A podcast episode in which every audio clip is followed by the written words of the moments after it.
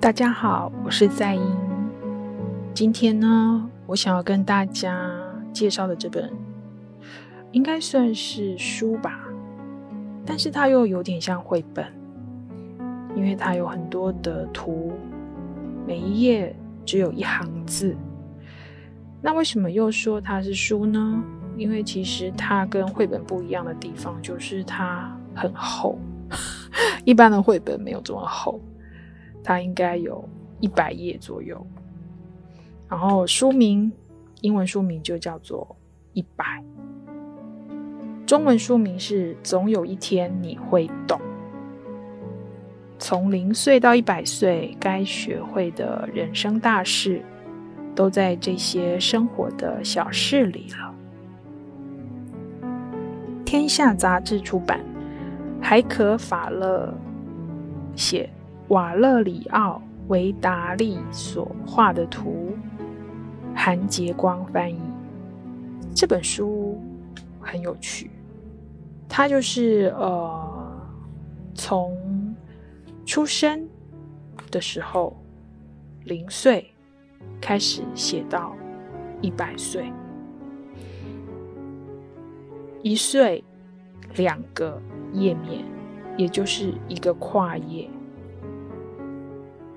嗯，为什么作者会有这样子的书产生？是因为他看着刚出生的小侄女对着世界眨眼睛的时候，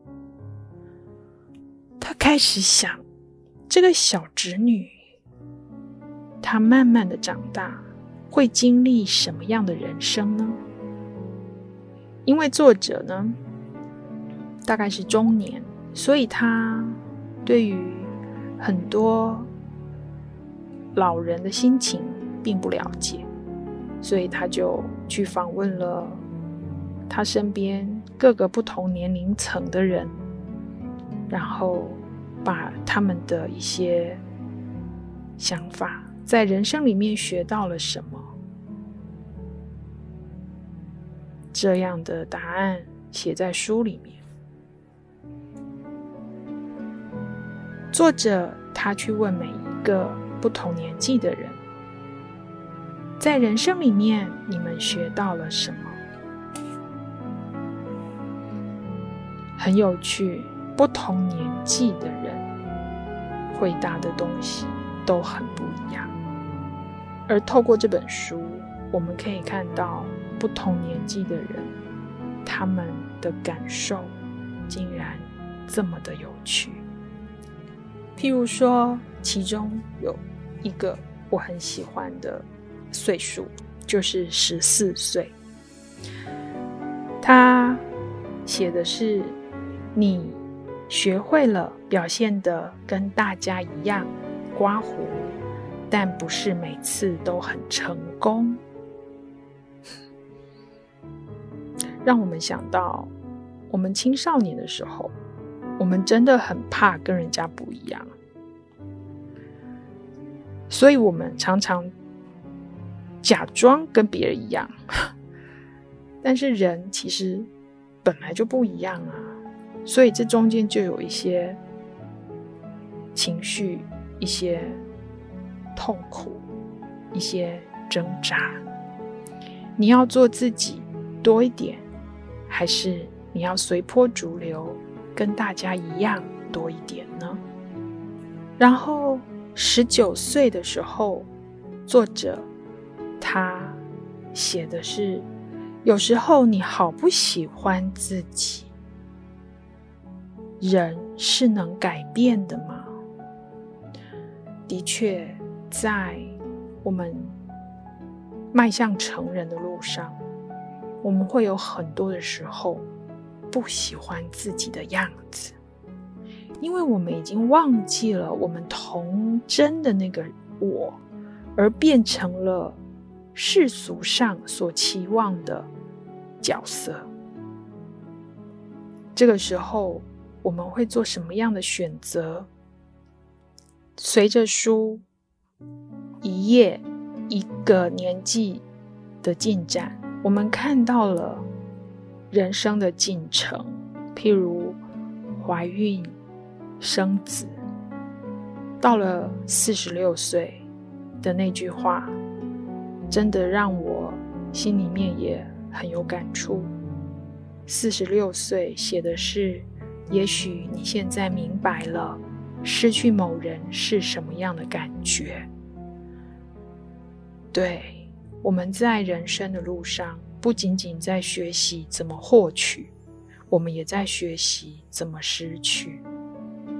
到了四十七岁，有些朋友失去了，有些家人失去了。在这些失去的课程里面，我们心里面是怎么样面对的呢？到了五十一岁，作者写的是：你接受了父母的是与不是，是不是很有意思？我们在年轻的时候都觉得，大人怎么可以这样？爸爸妈妈明明是我心里的超人、厉害的人、靠山，可是到了五十一岁。你慢慢的接受了爸爸妈妈也有脆弱的一面。这本书一直画到九十九岁，到了九十八岁的时候，他有一句话，他说：“偶尔你会觉得你仿佛还是从前那个孩子。”哦，我相信很多老人家在心里面还是常常。回忆起童年的自己。九十九岁是写这一生你学到了什么呢？然后一百岁的那一页并没有写一百，只是画了一只飞走的蝴蝶。我想要推荐这本书给所有的大人跟小孩。这本书也许对小孩来说，呃，因为还没有到达的人生岁数。所以有一些些不了解的地方，可是我很邀请孩子们来读，因为孩子们来读会有一种预习的感觉，存着一个问号，继续的前进。那大人来读就会有一种对照的感觉。我们是不是这样子在走自己的人生呢？会不会到了最后还是很多事情不懂呢？这是一本很棒的好书，推荐给大家。总有一天你会懂。我是在意。